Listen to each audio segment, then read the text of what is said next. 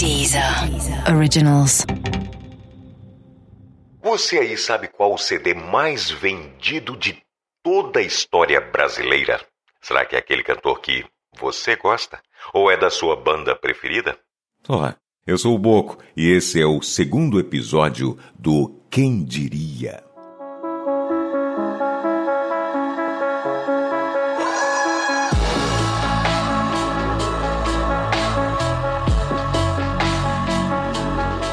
O Quem Diria é um podcast para os curiosos, igualzinho você. Aqui a gente vai contar para você alguns dos fatos mais inusitados, estranhos e surpreendentes do mundão todo. Do vulcão mais antigo do planeta até o que acontece nos nossos corpos quando escutamos música. Eu gosto dessa parte.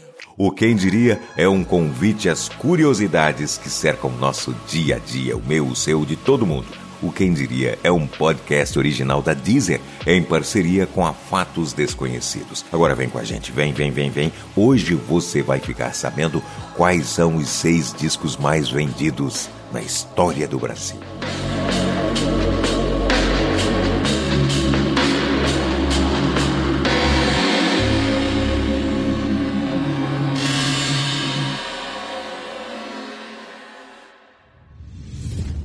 Em sexto lugar, só para contrariar.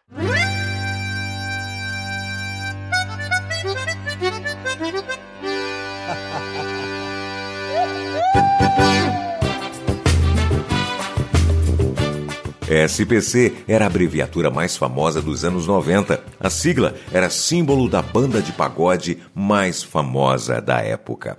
Só pra contrariar, aquela que tinha Alexandre Pires como vocalista principal. O CD, lançado em 1997, foi adquirido 3 milhões de vezes e dentro dele há algumas das maiores pérolas do ritmo romântico. Depois do Prazer e Mineirinho são as duas mais conhecidas. Se não é de seu conhecimento, temos toda a certeza de que é de alguém bem próximo a você.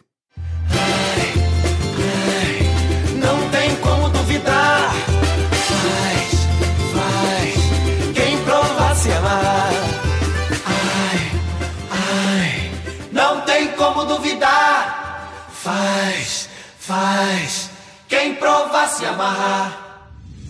Em quinto lugar, Rádio Pirata da banda RPM.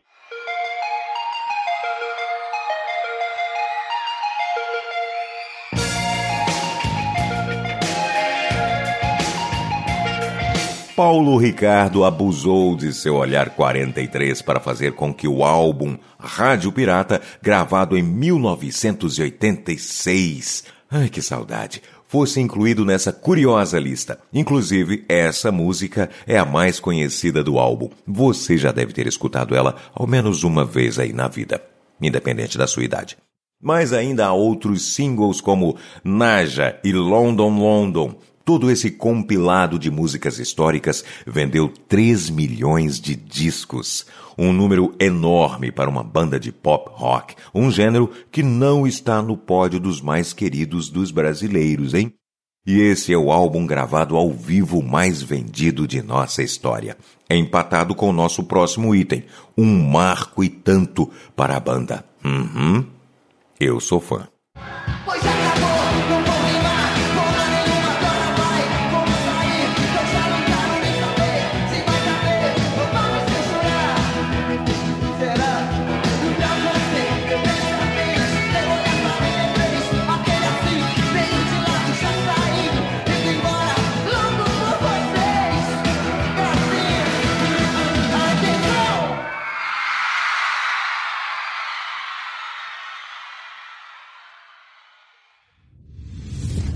Em quarto lugar, ainda adolescentes, Sandy e Júnior.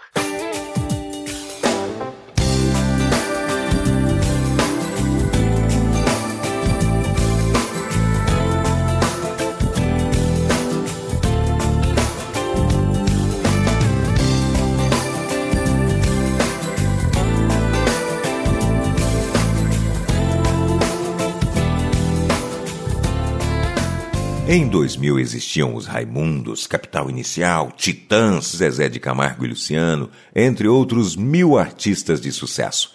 Mas nenhum deles passou perto de alcançar o sucesso de Sandy e Júnior. Consegue acreditar nisso? O álbum Quatro Estações foi um estrondoso sucesso. Mais de 3 milhões de cópias foram vendidas. Como falamos agora, tudo foi feito ao vivo. E você pode estar se perguntando o porquê de tanto sucesso. A gente responde: o álbum conta com as famosíssimas e grudentas músicas Imortal, As Quatro Estações e Vamos Pular. Isso explica o sucesso enorme. Na terceira posição, longe de ser surpreendente, Leandro e Leonardo.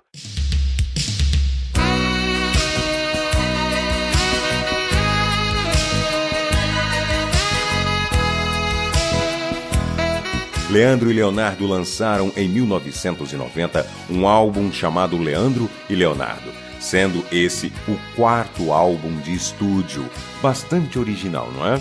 Deixando a brincadeira de lado, esse é o terceiro item de nossa lista dos CDs mais vendidos do Brasil. Desde seu lançamento até os nossos dias, ele já foi vendido 3.145.814 vezes.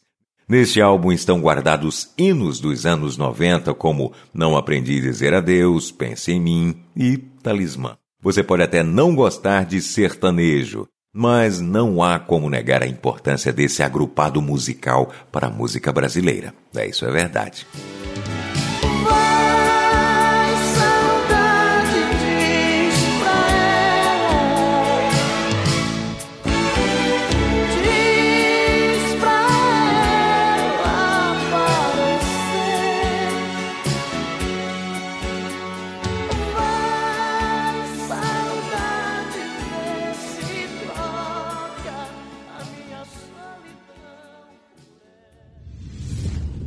Em segundo lugar, Show da Xuxa 3.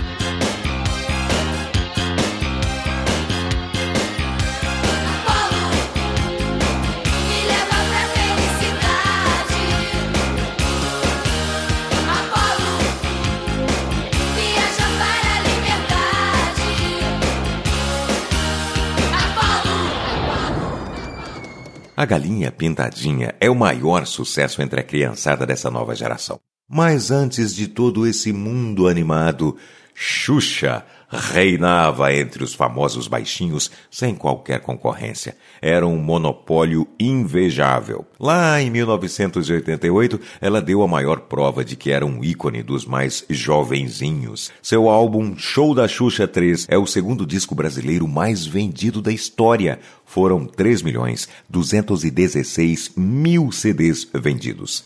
Sua família pode até não ter comprado o CD, mas você já foi influenciado por ele. Confessa, vai? Ou você nunca cantou Hilarie? Eu não.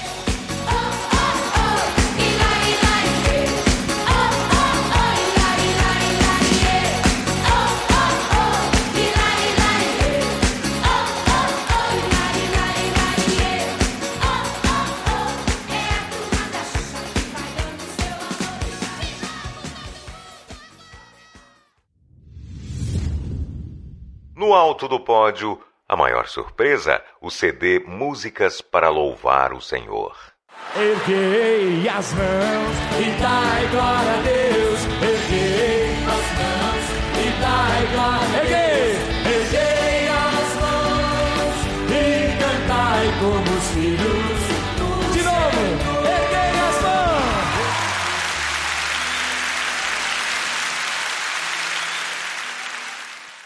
O Brasil é o país com maior número de católicos em todo o mundo. E você sabe que isto reflete em todos os campos, e não está nem um pouco errado em pensar que isso atingiu até o campo da música. É, o álbum brasileiro mais vendido da história é do padre Marcelo Rossi. Músicas para Louvar o Senhor foi lançado no ano de 1998 e tem aquela música que todos nós cantamos em algum momento da vida. Erguei as mãos e dai glória a Deus.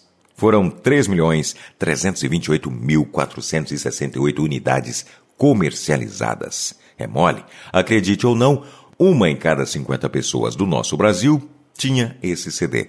Mas temos que admitir, Marcelo Rossi é puro carisma. Merece a posição. Você concorda?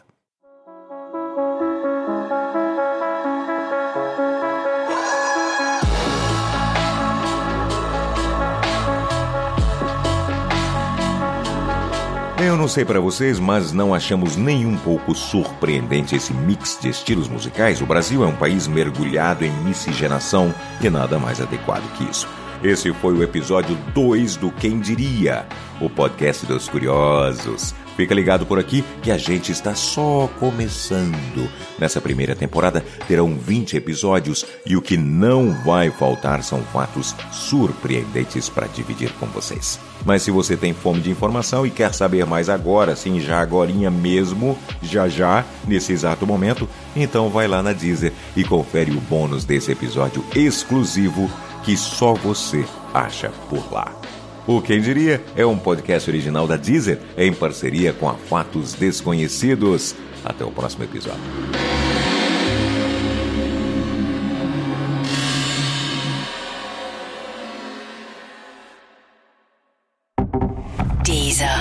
Originals.